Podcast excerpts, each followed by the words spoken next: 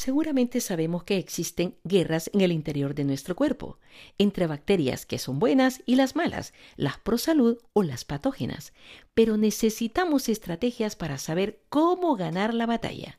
Te recomiendo poner atención a este mensaje. Porque el pasado es historia y el futuro es incierto, aprovechemos el presente y conversemos ahora del siguiente tema. Microbiota intestinal licenciada Rina Elizabeth Parada Mondragón, segunda parte. Bienvenidos a un nuevo episodio de Vivir el Presente con Mama Hilda. Como ya lo habíamos mencionado en la primera parte de este tema, la estructura y funcionamiento de nuestro cuerpo es una verdadera maravilla. Es algo tan perfecto y complicado que cada vez hay estudios que actualizan y determinan avances en el conocimiento total como es el caso de la flora intestinal, actualmente determinando su funcionamiento y conocida como microbiota intestinal, hasta considerarla un nuevo órgano que determina nuestra manera de pensar y percibir la realidad. Ha sido muy importante esta primera parte del el tema para conocer en qué consiste y cómo funciona la microbiota intestinal, pero no nos podemos quedar solamente con el conocimiento. Es importante para lograr una buena salud saber cómo debemos cuidarla. Nuestra invitada, la licenciada Rina Elizabeth Parada Mondragón, es una experimentada nutricionista, que por cierto, quiero contarles que tiene una clínica de asistencia nutricional presencial y virtual totalmente personalizada. Pero ahora, ahora mismo la tenemos con nosotros y quiere explicarnos precisamente en esta segunda parte de este importante tema cómo cuidar nuestra microbiota intestinal. Escuchémosla. Bueno, nosotros vamos a cuidarlo con nuestro día a día. En primer lugar, reconocer que nuestra alimentación no va a ser enfocada para adelgazar o para engordar o para controlar mi glucosa o para regular mi presión arterial o para dejar de tener hígado graso o para XYZ condición o enfermedad que yo tenga, sino que va a ser para estar saludable y en ese sentido, la dieta es importante. La dieta es básica. La dieta siempre en el concepto de lo que yo me alimento. No lo que yo dejo de comer, sino, que, dieta recibo. Es, es lo que yo elijo comer. Lo que yo elijo para alimentarme y nutrirme. Eso es lo que más quiero yo que quede como un mensaje principal, que esta microbiota intestinal está verdaderamente relacionada con mi alimentación. Y esa alimentación, si fuese el caso que esté afectada la microbiota, tiene que ser baja en grasas saturadas, muy rica en fibra. La fibra es la parte comestible, pero no digerible de los alimentos de origen vegetal. Pero miren qué interesante, que esa fibra sí hay algunas bacterias que la digieren. Mm. Entonces, es por eso importante tener esa fibra, porque esos son los alimentos eh, prebióticos, ¿verdad? Que tienen esa fibra y que estas bacterias sí las pueden digerir. Tener siempre en cuenta que el agua es un elemento indispensable para la vida. Por lo tanto, debe ser siempre en la cantidad diaria que yo la necesito para que así mi organismo funcione de forma adecuada. ¿Cómo cambia la vida tomando agua, verdad? Sí, definitivamente. El agua es el elemento más importante para la vida después del oxígeno. Y de hecho el agua contiene oxígeno, ¿verdad? Además. O sea, tiene oxígeno. Otra forma muy, pero muy importante que debemos de entender para cuidar de nuestra microbiota es hacer ejercicio. ¿Por qué? Porque hacer ejercicio de forma regular, de forma con una intensidad moderada, o practicar algún deporte o practicar alguna actividad física, eso va a permitir que mi organismo también esté funcionando adecuadamente porque el intestino funciona mejor cuando yo me ejercito. Esa microbiota está en mejores condiciones y me desintoxica más, desintoxica más al organismo cuando nosotros transpiramos, cuando nosotros nos movemos, cuando nosotros defecamos, cuando nosotros orinamos, cuando llevamos a cabo todas esas necesidades fisiológicas, también tiene que ver el ejercicio. Cuando nosotros nos despertamos y comenzamos a caminar, ya es en, para algunas personas ya es necesario ir al sanitario, ¿verdad? Entonces ahí nos podemos dar cuenta cómo el movernos nos ayuda a eliminar los desechos. Definitivamente. ¿De acuerdo? Definitivamente. Sí, quiere decir que esa bacteria, esas patológicas eh, pueden salir con eh, el, el, ejercicio, ¿verdad? Cuando, cuando nos desintoxicamos prácticamente.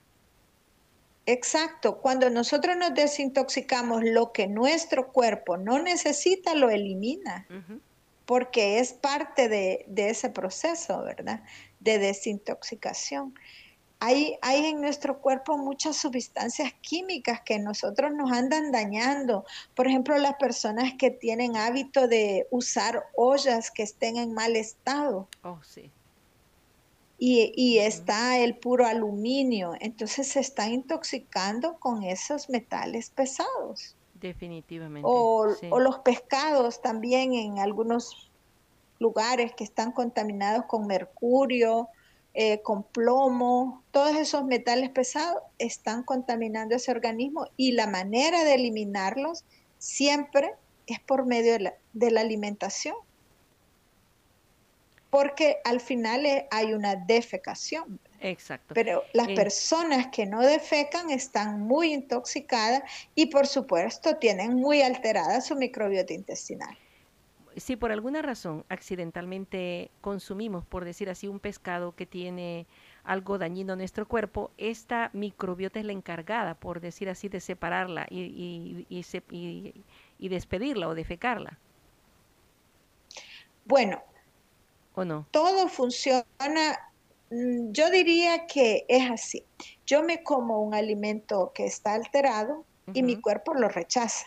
Ajá naturalmente lo rechaza, o lo vomita o lo, o lo defeca. O lo defeca, o viene una diarrea y, ahí se va. Exacto. O sea, lo defeca en una diarrea o lo vomita, porque el cuerpo no necesita o no acepta, mejor dicho, un alimento que esté contaminado. Esa es la sabiduría de nuestro organismo, ¿verdad? sí, qué lindo. naturalmente el cuerpo elimina aquello que no le hace bien. Lastimosamente, algunas partes o algunas cantidades pueden quedar. Y eso hace que esa persona tenga algún problema, digamos, eh, digestivo, algún problema intestinal, etcétera, ¿verdad? Y esos gases, y, usted sabe, cuando uno está enfermo, todo cambia en nuestro organismo, todo, todo. Todo cambia. Eh, Entonces eh, la microbiota es la responsable de defenderla de esos microorganismos que la quieren eh, enfermar. Esto, Estos se encargan de defenderla pero así como de eliminarlos, yo diría que es una, un acto natural del organismo que él siempre quiere sacar aquello que no le favorece. Que no le favorece, algo que llegó inapropiadamente. Y, y, si, y si algo nos daña, eh, por decir así, nos causa una infección intestinal, eh, viene una inflamación, vienen dolores en, los, en las Exacto, articulaciones. Muy bien. Exacto. Esa es la disbiosis. La disbiosis produce señales y síntomas como náusea, dolor abdominal, diarrea, flatulencia o mismo estreñimiento. O sea, lo opuesto de la diarrea, ¿verdad? Pero todo eso, todos esos son señales y síntomas de una disbiosis, que mencionábamos ya que una disbiosis es un desequilibrio de la microbiota intestinal. Efectivamente. ¿De acuerdo? Sí. Bueno, entonces continuamos cómo tratar a esa salud digestiva intestinal, cómo ayudarle a la microbiota que esté en mejores condiciones, pues también se puede suplementar con prebióticos o probióticos. Estos prebióticos y probióticos son alimentos, ¿verdad? Naturales. Los probióticos son los alimentos fermentados, aquellos que tienen bacterias, que las bacterias los han fermentado. Sí. Ahí están las bacterias benéficas, ¿verdad? sí. Esas bacterias que fermentan el curtido nuestro, por ejemplo. El chucruti, que ese ya no es nuestro, ese es alemán. O o también fermentan eh, la kombucha, que son una bebida fermentada, ¿verdad? Sí, Y así hay otras bebidas fermentadas o alimentos fermentados que contienen estas bacterias y por eso es que son alimentos funcionales. alimentos vinagre, que además de como el vinagre, alimentos que además de nutrirnos, nos ayudan a tener salud y a prevenir enfermedades. Sí. Ahora, este, bien, decía usted de que se ha de, eh, últimamente se ha descubierto esta probiota porque también antes no se veían los probióticos. Microbiota. Microbiota, perdón. Porque antes no se veían en el mercado, no se veían este tipo de, productos también. Que no, sí, que, no son, porque... que, son ya eh, este, pues, eh, comercializados. Ah, entiendo, entiendo, sí. Lastimosamente eh, no se había promovido estos alimentos de la forma que ahora sí se está promoviendo, porque se están industrializando, ¿verdad? Antes sí se tenía, era como más artesanal, como el kefir. Eh, ¿Ha comido usted kefir? No he comido. Ah, pues tiene que comer kefir. El kefir es un alimento funcional que es como un yogurt, pero no es yogurt, es kefir. El, el yogur sí lo he comido, pero, pero no sé si, si con otro nombre, ¿no? No, no, el kefir es kefir. Ah, Entonces, el kefir es un alimento fermentado y ayuda a mejorar, a poblar más, como él contiene bacterias, contiene microorganismos vivos. Entonces él ayuda a, a, poblar su microbiota intestinal. Aquí hay un, un yogur que es con pre y con probióticos. Y interesante, porque yo le dejo a mis pacientes ese yogur que hay acá en El Salvador y en Estados Unidos, como tengo pacientes de Estados Unidos, ¿verdad? O de Brasil o de otros países, entonces yo no les puedo dejar ese yogur porque no hay, pero mm. aquí sí hay. Compré y probióticos. Generalmente en otros países hay solo con probióticos. que son las bacterias, porque los probióticos son las bacterias y los prebióticos son el alimento de las bacterias. Ya. Por eso esos alimentos se llaman simbióticos, porque ellos contienen los dos, los pre y los probióticos. Qué interesante, definitivamente. Eh, estamos enriqueciendo nuestra sabiduría. sobre todo para sí, para, sobre todo para conocer la manera de ser más saludables. Adelante. Un gusto. Bueno, también hay fitoterapéuticos. Estos son, digamos, eh, productos que contienen ciertos nutrientes que van a ayudar a mejorar la microbiota intestinal y la salud en general. Sacados de, las plantas. Exacto, fitoterapéuticos. Terapéuticos por, de las plantas. Y pueden ser también vitaminas, minerales, etcétera, ¿verdad? O las infusiones también. Las infusiones de orégano, por ejemplo, que es antiinflamatorio, o del jengibre, que es una raíz que, que, promueve una mejor salud digestiva, es antiinflamatorio, inmunológico, etc. todas estas infusiones pueden ayudar a mejorar esa microbiota intestinal también, a mejorar esa salud digestiva intestinal. Y, de forma natural. Y de forma natural, exacto. También está el manejo del estrés. Mm. El estrés es esa condición orgánica, ¿verdad? Que, que se presenta ante una amenaza externa. Es decir, algo de afuera produce en mí un montón de reacciones internas. Ese es el estrés. Entonces, manejar ese estrés es importante para la salud digestiva intestinal. ¿Por qué? Porque esto está relacionado también con la hormona del estrés, que es el cortisol. Y cuando el cortisol está alto, entonces hay un montón también de trastornos inflamatorios, hormonales en ese organismo. Y eso produce muchas, muchas alteraciones y en algunos casos hasta padecimientos, ya enfermedades, ¿verdad? Por ejemplo, la resistencia a la insulina, que también es otra alteración que se puede dar por una microbiota alterada. Una persona que tiene resistencia a la insulina, ese es como el principio para después desencadenar diabetes. Mm. Y así podríamos mencionar muchas alteraciones que siempre van a culminar en una enfermedad.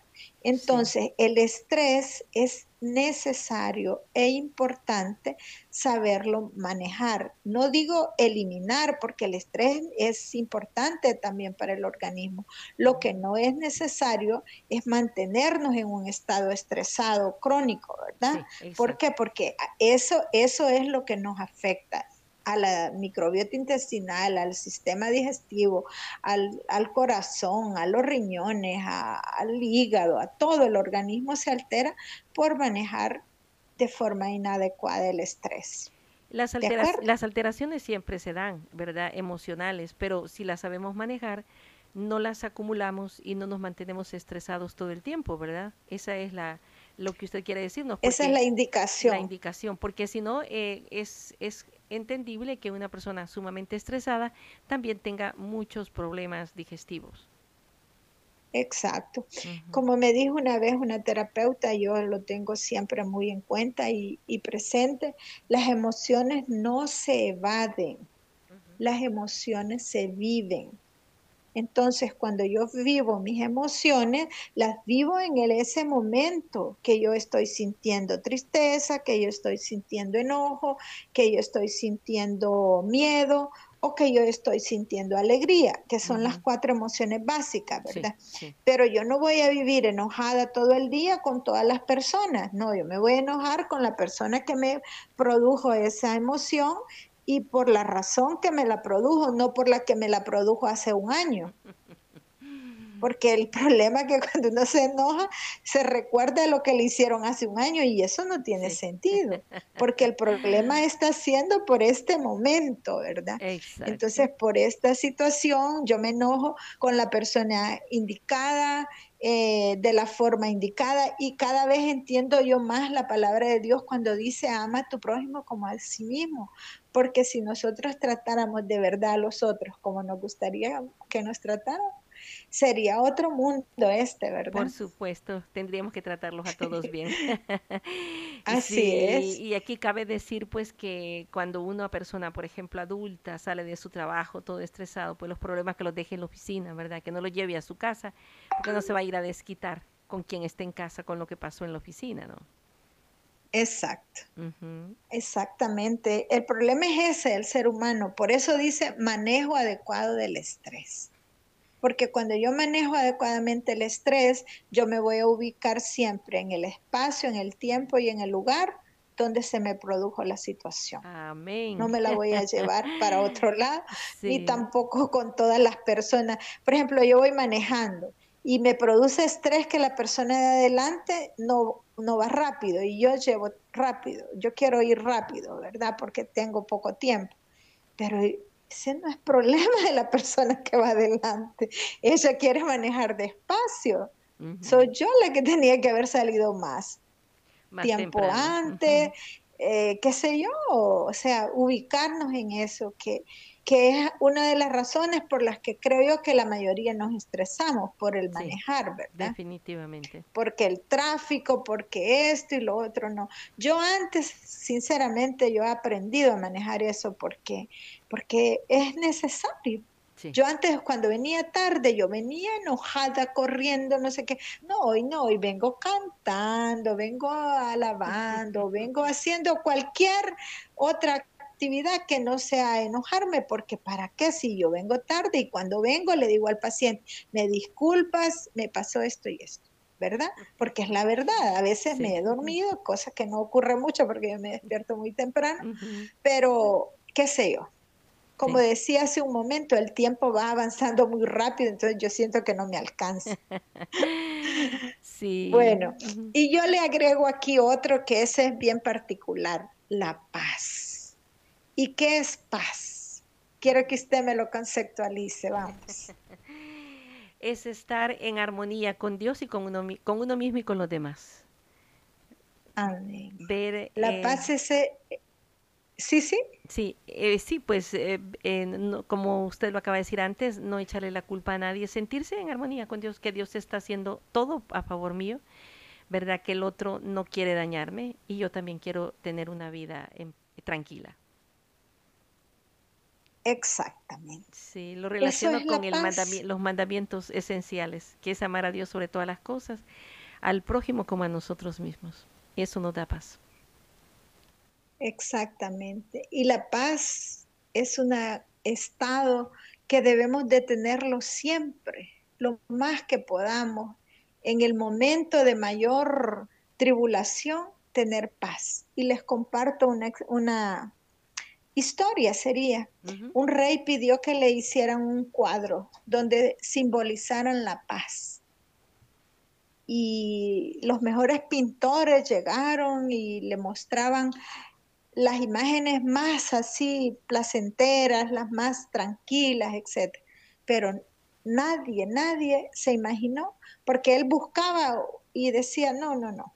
Y de repente vio un cuadro que estaba así por allá, bien escondido, y, e, y ese cuadro, no, pero es que este cuadro no, rey, este cuadro no simboliza la paz.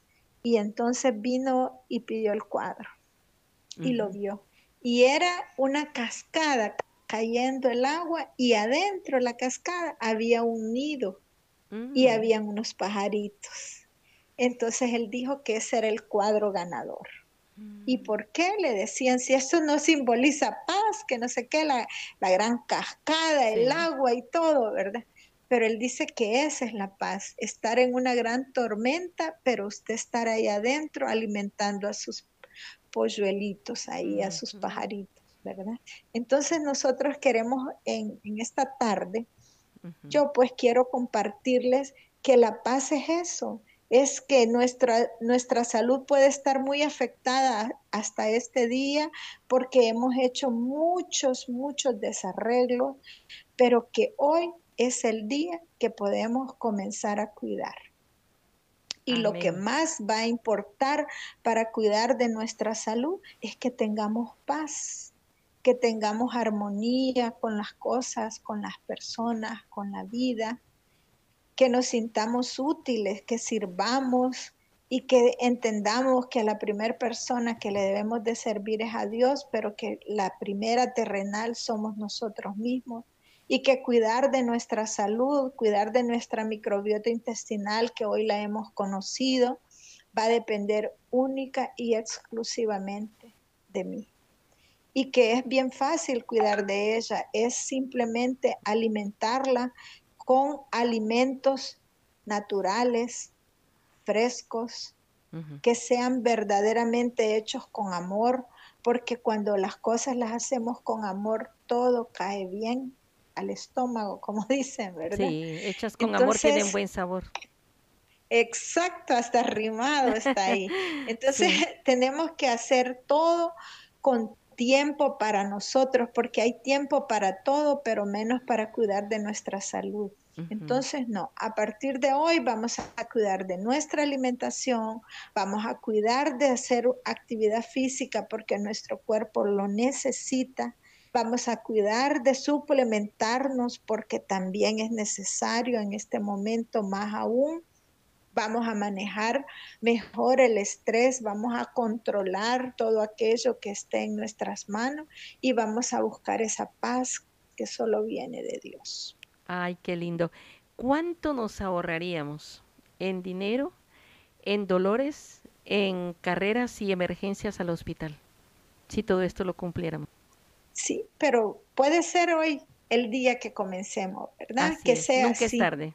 Nunca, jamás es tarde. Y entendamos que la salud está dentro de nosotros y la enfermedad también. Las dos habitan dentro de nosotros y la que va a estar siempre, digamos, eh, vigente o la que va a estar más presente, mejor dicho, va a ser aquella que nosotros alimentemos, así como la historia de los dos lobos, ¿verdad? Exacto. ¿Cuál es el que va a ganar? El que tú alimentes. Entonces vamos a tratar de alimentar hoy más a las bacterias, a los virus, a los hongos y a los protozoarios que nos dan salud. Y vamos a dejar de, que pasen hambre los que nos dan enfermedades. ¿De acuerdo? De acuerdo. Bueno, a, mí me parece, como siempre, que este tipo de enseñanza y conclusiones que usted con tanta maestría nos da a conocer, eh, lo termináramos con una oración. Eh, Rina, si hay algo más que decir y si no, comenzamos a agradecerle a Dios para que esto tenga abundantes frutos. Amén. Yo estoy muy feliz y contenta siempre de compartir con ustedes el aprendizaje que el Señor me ha permitido a mí conocer y para mí siempre es un placer. Créanme, es una alegría, un entusiasmo, una satisfacción saber que tengo esta oportunidad de que este mensaje quede grabado y que las veces que las personas lo quieran escuchar, lo van a escuchar. Agradezcamos a Dios por la inversión de este tiempo presente y por los frutos que de Él vamos a obtener. Entonces yo solo quiero darle gracias a Dios porque Él siempre, siempre es grande y misericordioso conmigo, porque siempre está a mi lado, me, contempla, me, me llena de amor, me regala una madre maravillosa, permite conocer personas excelentes como usted, que no nos conocemos personalmente, pero nos tenemos un gran cariño y una gran admiración. Y a todas las personas que escuchan este mensaje, decirles que, que desde lo más profundo de mi ser espero y deseo que les sirva. Amén. Amén, amén. Conociendo y aprendiendo más de nuestros invitados. Si usted desea conocer o saber más sobre la licenciada Rina Elizabeth Parada Mondragón, sobre los temas desarrollados en radio y televisión sobre nutrición, los encuentra por medio de su página web clianut.com, Clínica de Asistencia Nutricional. C-L-I-A-N-U-T, Clianut. O también puede encontrarla como nutricionista en el Directorio Médico de El Salvador para llamadas internacionales fuera de El Salvador a través de su WhatsApp, área 503, número 78 20 54 36, 78 20 54 36, o por medio de sus correos electrónicos rinaparada.yahoo.com o clianut.yahoo.com. Te invitamos a nuestro siguiente episodio del cual juntos podemos aprender. Preguntas, comentarios o sugerencias al correo vivirelpresente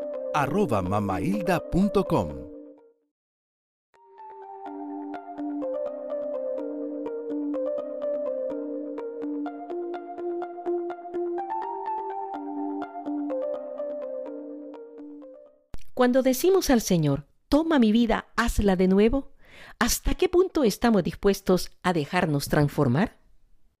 Porque el pasado es historia y el futuro es incierto, aprovechemos el presente y conversemos ahora del siguiente tema. La misericordia de Dios me sanó. Bienvenidos a un nuevo episodio de Vivir el Presente con Mama Hilda. El día de hoy el Señor tiene para ti un gran regalo una píldora de fe que te puede ayudar a incrementar la confianza en Dios, a valorar tu vida y saber que como no solo recuerda la parábola del administrador astuto, de que nadie puede servir a dos señores, a Dios y al dinero, de que la vida es fugaz, de que de nada nos sirve ganar el mundo si perdemos nuestra alma, y de que nuestros bienes terrenales son importantes siempre que nos ayudan a conquistar los bienes eternos. Precisamente, el testimonio que vamos a escuchar confirma cada una de estas enseñanzas evangélicas, porque quien está con nosotros lo ha vivido y experimentado a través de los milagros que Dios ha hecho en su vida. Llegó el momento de escuchar este gran testimonio, narrado con la testigo de la Divina Misericordia. Con nosotros está María Dolores Robles, a quien le damos cordialmente la bienvenida cariñosamente Lolita. Bienvenida. ¿Cómo estás, Lolita? Muy bendecida. Muchas gracias por invitarme y pues yo estoy muy contenta y agradecida a Dios, ¿verdad? De que este me haya invitado a su programa. Qué bueno, qué bueno. Sabes, Lolita, que hay cosas en la vida de las cuales tenemos que darle gracias a Dios y compartirlas. Pero antes cuéntanos, eh, ¿de dónde eres originaria? Bueno, yo soy originaria de Jalisco, México, allá un pueblito muy perdido, allá tras las montañas. Y allá fue donde Dios se, dignó en darme la vida. y, y en, esa, en ese lugar tenías una familia grande, muy numerosa. Cuéntame un poquito de tus padres y de tus hermanitos. Mira, nuestra familia, tú sabes que ya en nuestros tiempos eran muy numerosos por lado de papás y por lado de mamá. Y mis papás ahí también, ahí originarios del mismo pueblito, ahí se conocieron, ahí se casaron también, y en el cual de, los hijos que mi papá y mi mamá tienen, eh, somos ocho en total, murieron tres que no pudieron lograrse, pero ocho vivos. Y de esos ocho son cuatro hermanos, cuatro hermanas, y yo soy la mayor de ellos. Oh, la mayor de los ocho. La mayor. es un, es un buen, este, em, una buena indicativo porque la persona de una familia muy grande, que es la primera o el primero, pues le tocan muchas eh, pruebas y, y, experimentos que hacen los padres con nosotros. Eh, cuéntame, ¿tus padres siempre fueron católicos? ¿Siempre les inculcaron eh, la devoción al Santísimo, la Santa Misa? ¿Tienes algún recuerdo de tu infancia respecto a esto? Mira, este, nuestra familia y en nuestro pueblito era mucho la esencia de, Dios nuestro Señor. Ahí fue donde se nos inculcó y se, nos dio a conocer este, el respeto y el amor a Dios nuestro Señor. No había mucho conocimiento como ahora tenemos la facilidad de libros, ¿verdad? Como librerías y todo lo que usted podemos tener acceso. Pero mis padres, en, en mucha de nuestra ignorancia, ellos tienen y tienen una fe. Mi papá tiene sus 96 años mi mamá sus 87. Entonces, ellos y nuestros abuelos nos inculcaban muchísimo la fe. Pero en esto que me marcó a mí mucho en mi infancia fue que mi, eh, abuelito por padre de mi, por lado de mi papá, que viene siendo por, abuelitos paternos, él participó en el tiempo de cuando México se eh, hubo la revolución cristera, no sé si ustedes tienen conocimiento de los cristeros en México, pues mi abuelito le tocó participar y él nos platicaba y no, ya no supiéramos sus historias, nos gustaba que nos repitiera y nos repitiera, porque nuestros pueblos primero no había luz eléctrica, no había televisión, entonces todo lo que nuestros abuelos o nuestros mayores nos contaban o mis papás, eh, mi papá era cazador, entonces eh, la pobreza pues existía mucho. Entonces él se tenía que ir de cacería, duraba a veces hasta ocho días, y cuando venía con el venado, eh, nos platicaba cómo había sucedido la caza del venado. Y todo eso para nosotros pues era muy importante. Pero cuando mi abuelo nos platicaba cómo ellos se enfrentaban con los soldados y cómo ellos, este, mm. bajo el amparo de Dios, porque ellos no tenían conocimiento de armas ninguna, ni ninguna este, estrategia milicia, ni nada de eso. Entonces, él nos decía que por defender a Cristo, ellos daban su vida, su sangre, pero sin ningún miedo. Y dice que no, no, se me olvida que tenía un compañero y que él tenía mucho miedo. Y mi abuelito, pues en paz descanse, se llamaba Bernardo Santana. Él le decía, mira, tú apunta y no desperdicies ninguna bala. Y que el mm. amigo le decía, es que yo tengo miedo, yo tengo miedo de disparar. Que le dijo, pero todo por Cristo, todo por Cristo, estamos defendiendo algo muy grande. Y que entonces el Señor oía mi abuelito que decía, Señor, yo apunto y tú disparas. ¿Usted cree? pero bueno, vivíamos en la ignorancia, pero esos hombres, eh, ¿cuántos no dieron la sangre por nosotros? Claro por defender la fe. Entonces, y ahí es donde a mí me vino también ese celo que mi abuelo tenía y que nos mostraba el celo por defender nuestra fe, nuestra iglesia católica. Claro, claro. Eh, y ahí se me quedó muy marcado. Eh, ¿Cómo no va a marcar tu vida? Eh, tus abuelos son sobrevivientes de esa persecución cristiana. Este sería un tema aparte que nos podrías contar, porque estoy segura que tienes muchas anécdotas e historias que vale la pena tenerlas presente y contarlas a nuestras nuevas generaciones. Felicidades por tus abuelos, de verdad, este, porque no solamente sobrevivieron, sino que también pudieron contar a estas nuevas generaciones, en el caso a ustedes, y hay que hacerlo extensivo para otros, estos grandes acontecimientos que marcaron la historia de México y Latinoamérica, de la iglesia en general. Es una época de persecución que no podemos olvidar, donde hubieron más de 25 eh, mártires que ya están encaminados en los altares y muchos más que no conocemos indudablemente. Gracias por ese, gracias por ese testimonio y dejemos el resto de esta historia porque un día podemos narrarla. Me encantaría, me encantaría, Lolita. E, eso significa que tu vida está marcada precisamente de esa tradición cristiana de tus abuelos y por supuesto de tus padres. Y ahora, actualmente, ¿con quién vives, eh, Lolita?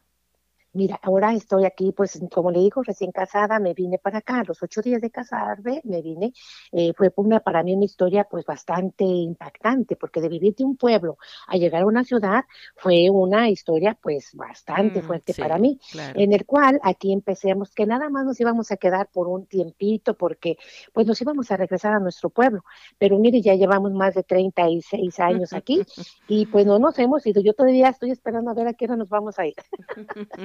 pero pues en el cual en ese tiempo tengo cinco hijos, en el cual eh, cuatro de ellos viven aquí todavía con nosotros, unos están en el colegio, otros están estudiando, otros están trabajando, y aquí tengo a mis cuatro hijos con nosotros todavía, y la que se casó acaba de tener su tercera, tercer hijo, que nació una, una, niña, porque tiene dos varoncitos, y ya pues acaba también de mover a su nueva casa, en el cual estamos también que eso también parte muy, muy bonita que nos inculcaron nuestros abuelos, el mantener la familia unida que ese es otro de mis legos o de mis, de mis legos, otros de mis, ¿qué se puede decir? De mi motor que me ha movido, el de mantenernos y mantener a la familia unida es una buena tarea, un objetivo y una y un compromiso delante de Dios. Para eso estamos los padres y los abuelos. Felicidades, Lolita. Pues adelante con tus cuatro hijos, eh, con tus cinco hijos, con tus cuatro nietos que tienes, ¿verdad? Eh, eso, esto es importante y por supuesto que la tarea hay que seguirla porque no podemos dejar nosotros a medias este objetivo de hacer crecer la familia, no solamente en, en la parte material, sino en la sabiduría de Dios. Felicidades. Gracias. Pues mira, Lolita, este, sabiendo ya ese grupo familiar y ese estilo de vida que has llevado, a ti te gusta servir en la comunidad. Eh, me enteré con poco tiempo que tengo de conocerte de que has estado sirviendo en varias eh, oportunidades que Dios te ha ido poniendo a disposición. Cuéntame cómo y por qué te dedicas al servicio de la comunidad. Mira, primero que nada, como te digo, todo viene desde la, como siempre yo lo he dicho y lo voy a decir, el núcleo principal está en la familia. Eh, yo crecí, mi papá y mi mamá siempre ha sido una familia muy musical.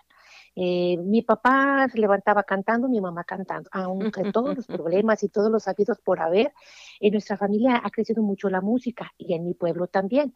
Entonces, al oírlos cantar y participar, y, mi papá, ah, pues, y mi abuelo, que también ahí fue donde él es uno de las de la cuna del mariachi, también es otra historia mm. muy, muy interesante.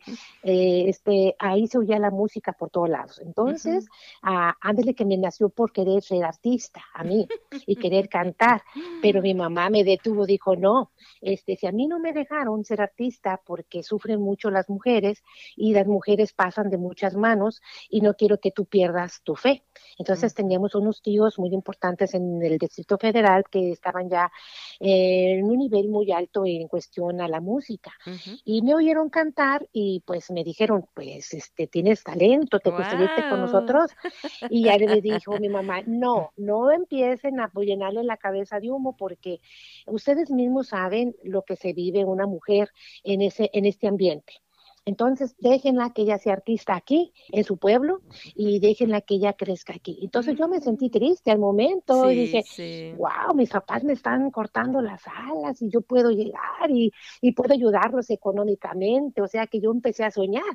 Pero ándile que Dios, pues, tiene sus, sus caminos y tiene sus, sus motivos en el cual, donde quiere que uno florezca. Claro. Ahí me quedé en el pueblo, empecé a, pues, desde muy niña, eh, una inquietud muy grande por todo lo que me abuelo nos platicaba, empezó a crecer en mí mucha inquietud por querer pertenecer también a ser monjita, imagínense nomás.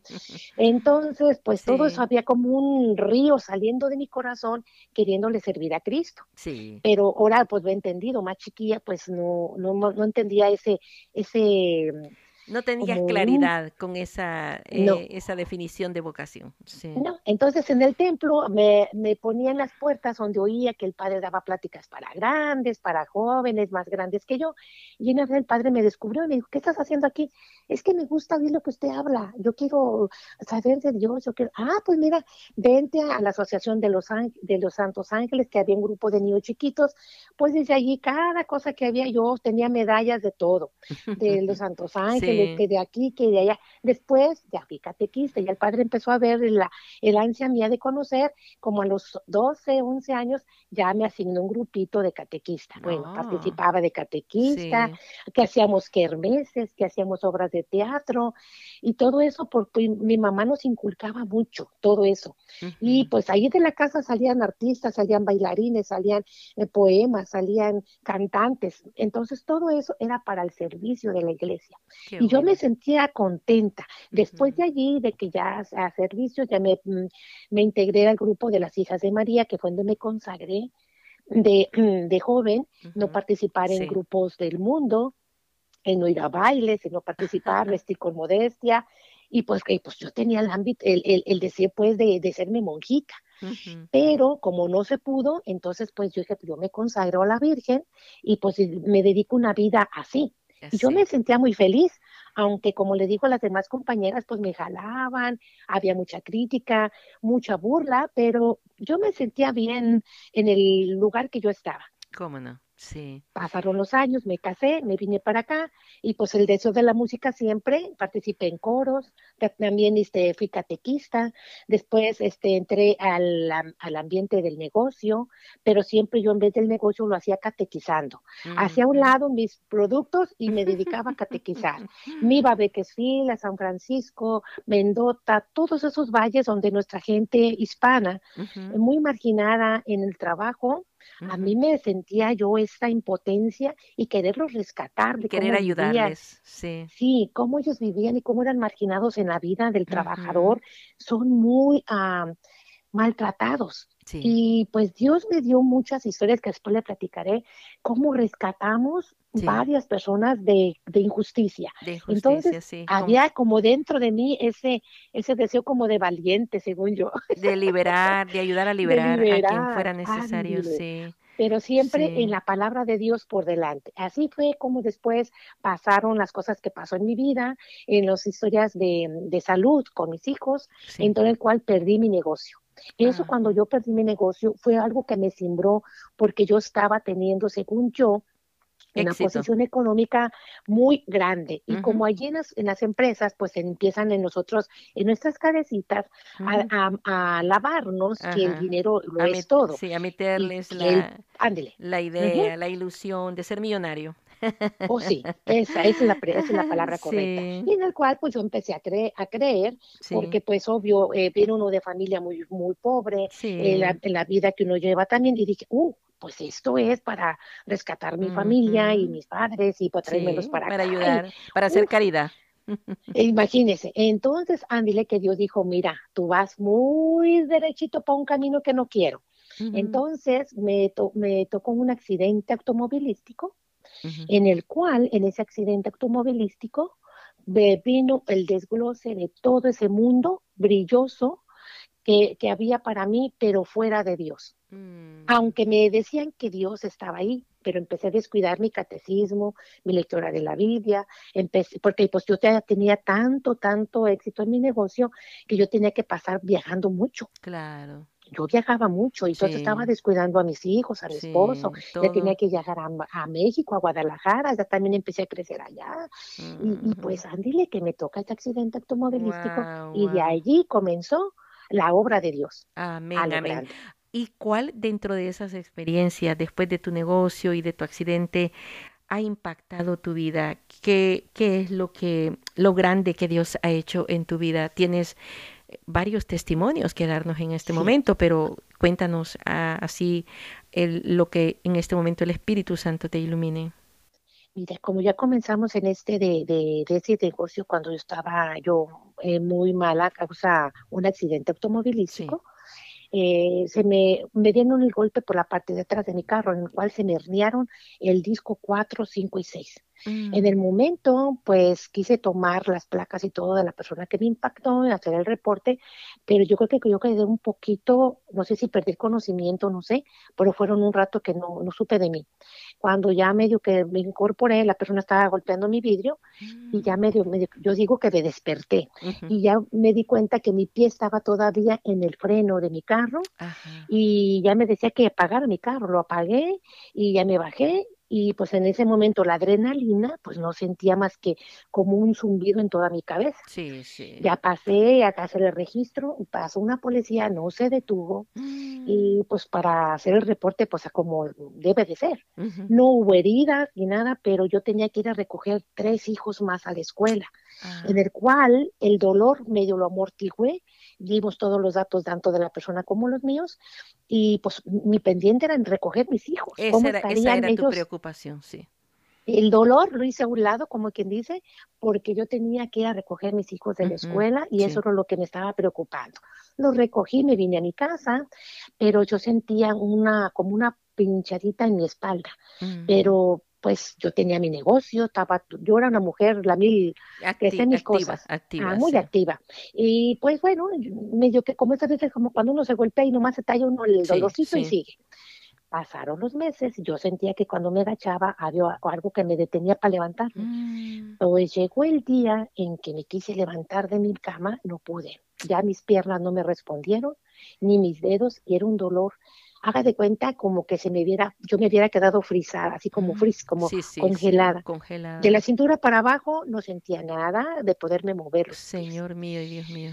Les hablé a mis hijos, no me puedo mover, mami, yo empecé a llorar, me empecé a entrar el pánico, dije, ¿qué me está pasando? Pues busquen quién nos lleva a la escuela, lo buscaron, y así cuando llegó mi esposo, yo en la cama llorando, no me puedo mover, ¿cómo que no te puedes mover, no? Pues vas a estar, qué sé, lastimada, pues no sé Ahí empezó mi historia. Fueron años, para no ser la larga, eh, doctores, especialistas, eh, uno que acude que a los mentados ovadores. Sí, sí. Pues ellos, yo todo para donde me movían era un dolor tremendo. Ya Prácticamente tenías dañado tus discos. Los discos, pero yo no sabía. Yo era como, no, el doctor así muy, muy a lo pronto no, nomás para el dolor y que va a ser una lastimadura, que ve con un sobador. Pero cuando ya aquello era tremendo el dolor, que ya no le dormía y que me paralicé, entonces me llevaron al hospital cargando a mi esposo y mis hijos como pudieron, me metieron al carro, porque yo gritaba, el dolor era tremendo. Me meten al MRI y ahí es donde me dicen, señora, tiene dañado tres discos y un disco le está pinchando un nervio. Mm. Entonces tenemos que operar, pero no le aseguramos este, que usted vuelva a poder a caminar. Y pues esto es algo grande y usted trae delicado. En el cual un tío pasó él por un caso parecido, él se cayó de un segundo o tercer piso y me dijo, ni se te ocurre operarte. Mira, yo no quedé bien, eh, no vas a poder, tú tienes todavía tus hijos y yo creo que mejor quédate así y que no te opere, que te den para el dolor y para desinflamar, pero que no te operes. bueno, pues yo hice caso al tío, no me operé pues de ahí empezó, ya no me podía mover, me podía parar con mucha dificultad, pero para sentarme no podía. Y el dolor, que era que taladraba hasta el cerebro del dolor. Pues ya después me dijeron que el nervio asiático, que es el que corre por la columna, se inflamaron todos los nervios y era el dolor más profundo. Y pues los doctores me decían, el día que usted esté lista para operarla, pero no le damos aseguranza de que mm, los tres discos, ya sea que no sabemos cómo vaya a reaccionar su cuerpo. los resultados no podían ellos predecirlos. No. Entonces yo le dije a un, doctor, oiga doctor, quiero hacer un trato con usted. Y me dijo, a ver, dígame, mire, yo me dejo operar pero si uno de esos tres discos me pone de mi artista favorito y dos bocinas integradas para dar el volumen a todo lo que da a esa música. Se me quedó viendo bien serio y me dice, señora, no estoy jugando, ¿de qué disco me está hablando? Pues no son discos de música, señora. son discos de la columna. Oh, dije, yo creí que iba a integrar tres discos de música, pero pues la ignorancia de uno, ¿verdad? Ay, Lolita, nos estás haciendo reír. Sí, imagina. Entonces, te te van a poner... y, querías el mejor, el mejor músico, tenerlo dentro pues de tres tu columna. discos, dije, wow, voy a escoger de mis artistas favoritos. Me integra dos bocinas y mire, a gusto mi vida, pues, ¿cuál es el problema? y pues no, nada, que eran, ya me enseñó las radiografías, ya me dijo esta señora de veras que está bien ignorante, miren nomás lo que me está pidiendo me meten al cuarto, me enseñan las radiografías en una, en una pared con como luminoso y se miraban los huesitos y mire, estos son los discos, estos se le llaman discos. Ah, digo, Pero no son discos musicales. No, pues no, no son discos musicales. Entonces, Ándile que pues ya no se hizo la operación, el dolor fue tremendo, el negocio empezó a bajar ya no estaba yo al pendiente del negocio, ya no estaba al pendiente de, de, mis gastos, porque en eso, pues como yo estaba muy en la espuma, me agarré una casa de un valor en aquel entonces, de un valor pues grandecito. Alto, sí. Alto, y pues yo tenía una recámara para cada hijo, y con yarda, y que no sé cuánto. Muchas responsabilidades. no, hombre, entonces yo pues todo lo saltaba, todo, todo, no había problema pues mire cómo Dios cirne los corazones cuando empezamos a crecer. Dios me habló de muchas maneras, yo así lo veo ahora, pero cómo duele desprenderse de lo monetario y del mundo, porque ahí es donde entiendo al, al joven rico. Ahí se apega. Ahí se apega el corazón. Ahí. Me dio Diosito donde más me dolió. Y yo allí, yo donde ahora está me tu tesoro, está tu corazón. Exacto. Porque yo me creía que estaba bien. O sea, yo creía, yo creía en Dios. Yo tenía a Dios, pero lo estaba descuidando. Lo estaba descuidando a una vida de actividad que yo tenía muy cercana con él. Una vida pues, materialista.